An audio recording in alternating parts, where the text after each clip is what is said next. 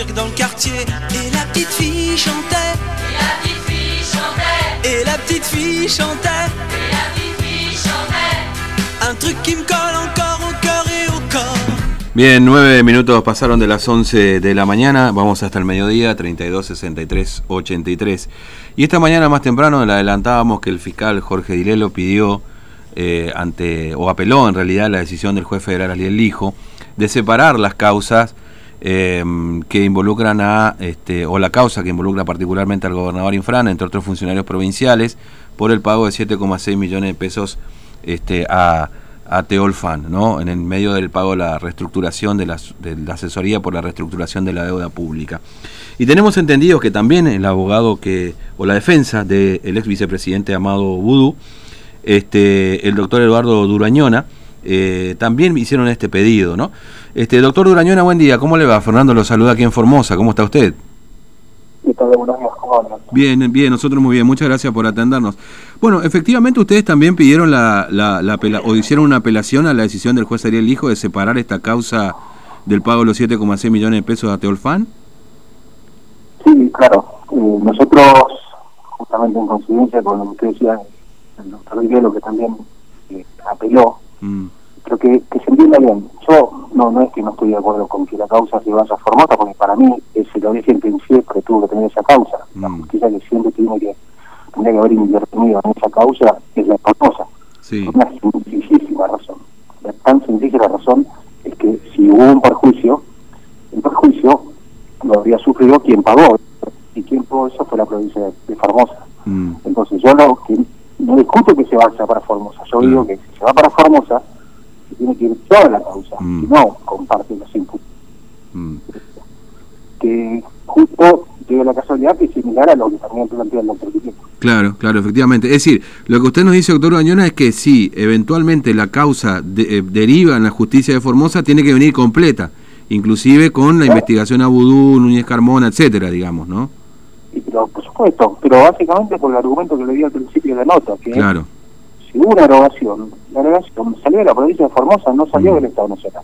Mm. Eh, eh, si, no, si no tengo mal entendido también, doctor Urañona, de hecho, la causa tiene como carátula una, una cuestión provincial, digamos, que es justamente el incumplimiento de una ley provincial, digamos, ¿no? Sí, bueno, la- pero las, las palabras son un poquito, medio que se quedan potenciales y después se van acomodando. sí, sí, Esto, sí. Si ustedes fijan esta causa, la carátula que hay acá es Aníbal Fernández, no, no, no. Por Mm. eso. Acá, acá vivo en la justicia federal de Coropí, ¿no? Mm. Este, ahora, Y- eh, sí, Y de perdón. hecho, de hecho eh, tengo entendido que también el doctor Molinero apeló por la defensa de Núñez Carmona, Mm. esta decisión de doctor Rico.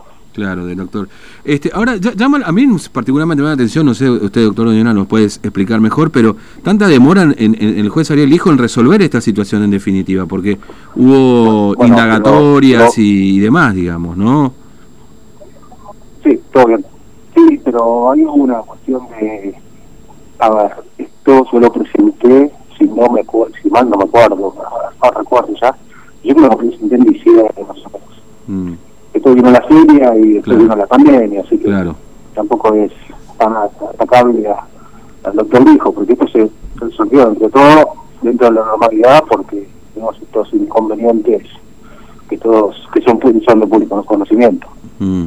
Este, ahora, doctor Doñona, eh, ¿no hubo delito en esta causa, digamos, desde el punto de vista de la defensa de usted, de- del ex vicepresidente Amado Vudú, es decir, que no, no hubo ninguna relación de Vudú particularmente con Alejandro Van der Breule en este pago, o que directamente no hubo ninguna comisión de delito, como dice Van der que esto se trató de, de una suerte de coima o de, este, de, de encubrir una coima detrás de, la- de este asesoramiento, digamos.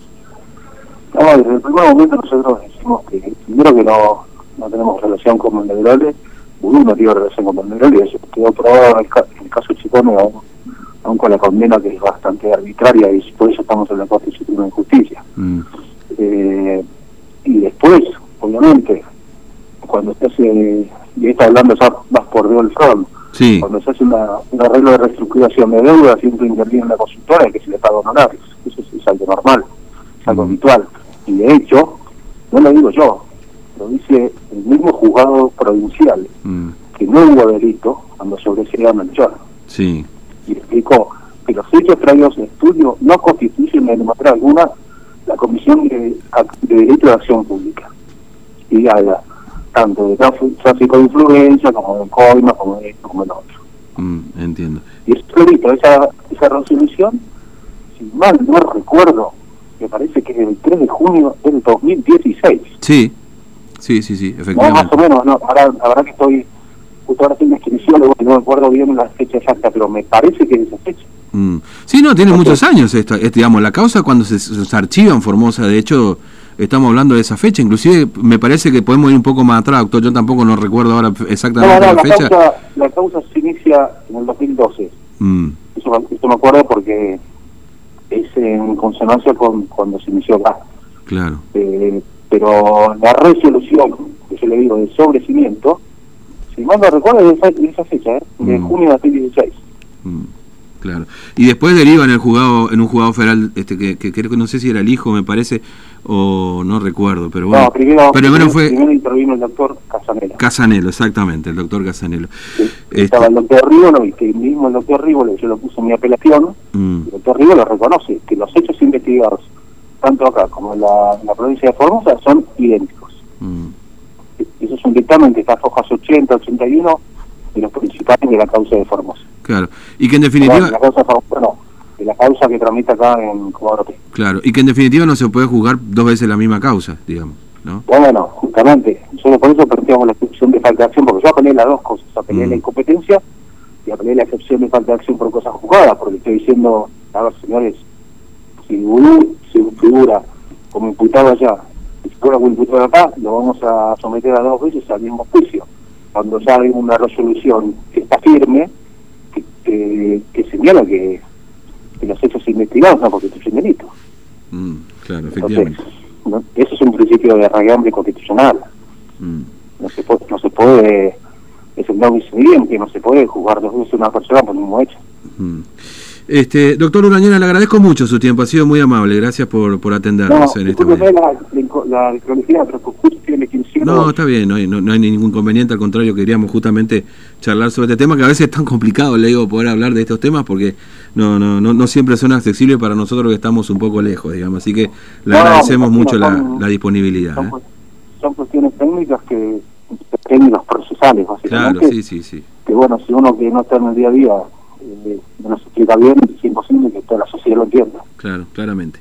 Eh, doctor, muchas gracias, es muy amable, que tenga buen día. gracias a ustedes Un abrazo, hasta luego. Bueno, el doctor Eduardo Durañona es el abogado defensor de Amado Vudú. Este. Pensá en Vudú, Diego, ¿eh? porque por ahí en una de esas el oso habla. Este. Bueno, hablando de. En realidad, algo que ya le habíamos anticipado y que nos íbamos a meter de lleno en esta, en esta hora. Eh, hace pocos días le habíamos contado que el juez Ariel Lijo en una situación bastante inusual. Bueno, es cierto, hubo pasó de todo también en esta historia, pero bueno, ya hace un año y pico, este, el doctor El Hijo que investiga justamente. Por supuesto, eh, entiéndase que el doctor Durañona es abogado defensor de Vudú.